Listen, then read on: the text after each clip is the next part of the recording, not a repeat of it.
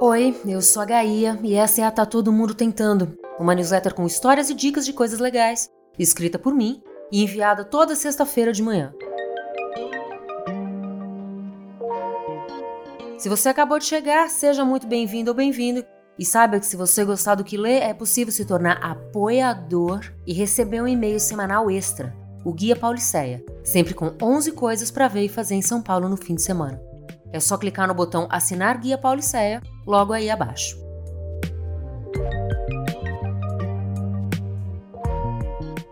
Parte 4 Quando chegou em casa, Lara demorou para pensar em procurar o gato. Sabia que ele podia estar em qualquer lugar, atrás dos quadros, debaixo das cobertas, dentro dos armários, onde quer que fosse o esconderijo da vez. Ela confiava em seu bom senso felino. Trocou a água suja do pote, colocou comida fresca, fazendo um barulhinho que sempre atraiu o bichano. E foi fazer as suas coisas, como tomar banho, guardar compras no mercado, dobrar as roupas recém-tiradas da máquina de lavar. Quando deitou no sofá, cheio de pelo de bicho, foi que o alarme interno tocou. Estranho ele não ter aparecido ainda. Poderia estar preso em algum lugar?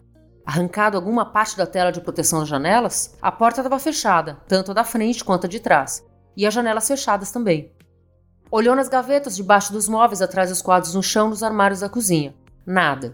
Fez barulho, distribuiu os petiscos em formato de peixinhos que ele gostava tanto. Nada.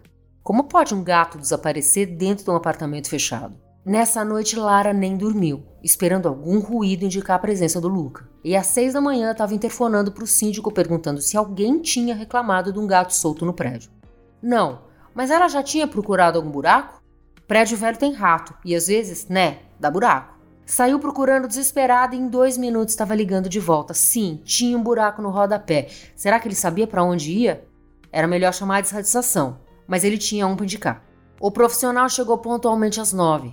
Tá tudo cheio de rato aí nesse prédio, dona. Nem adianta cuidar de um apartamento só. O condomínio que precisa fazer a manutenção semestral. Lara explicou que o problema era outro, que seu gato tinha entrado para dentro da parede. O moço fez uma cara de quem ia rir, mas ela insistiu. Era a única explicação. O bicho não podia ter evaporado. Ela tinha procurado em todos os lugares. Tem um buraco. E ele passou. E agora a senhora vai fazer o quê? Vai entrar na parede atrás do bicho? Lara quis responder que sim, que se fosse preciso iria entrar na parede atrás do bicho. Mas não. Ao invés disso, ela assinou o papel do serviço e ficou ali olhando o buraco, incrédula. Como é possível que acabe assim, num buraco? O moço tentou explicar. Ele foi atrás dos ratos para caçar, mas dava para sair do prédio por ali? Com certeza, ele poderia descer os andares por dentro da estrutura até chegar na garagem, sem ninguém ver.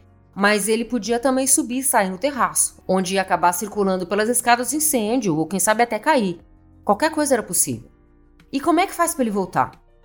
Não faz, espera. Sabe como é gato? Eles se viram. Gato só faz o que quer. Lara agradeceu e começou a tentar pensar em termos práticos. Usou uma foto do gato para fazer um pequeno cartaz e colocou nos dois elevadores e na portaria, sob os olhares penosos do porteiro e passou a olhar a área de entrada do prédio pela janela, como se fosse uma velha de cidade do interior. Alegou uma gripe e não foi trabalhar. Nem hoje, nem amanhã e depois do fim de semana.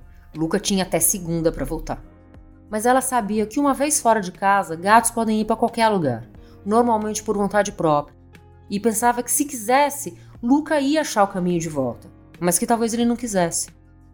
Os dias passaram devagar, com Lara montando guarda com comida fresca e fazendo para dentro do buraco. E quando a segunda-feira chegou, não teve jeito.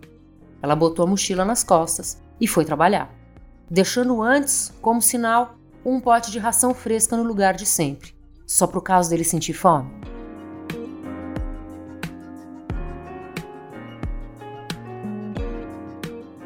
Muito obrigada por ouvir até aqui. Se você gostou e quiser mandar para alguém, fica à vontade. E se quiser publicar nas redes sociais, pode me marcar. É Gaia Passarelli no Twitter e no Instagram. Como sempre, para falar comigo é só responder esse e-mail ou deixar um comentário no post. Sexta que vem tem mais. Um bom fim de semana e tchau!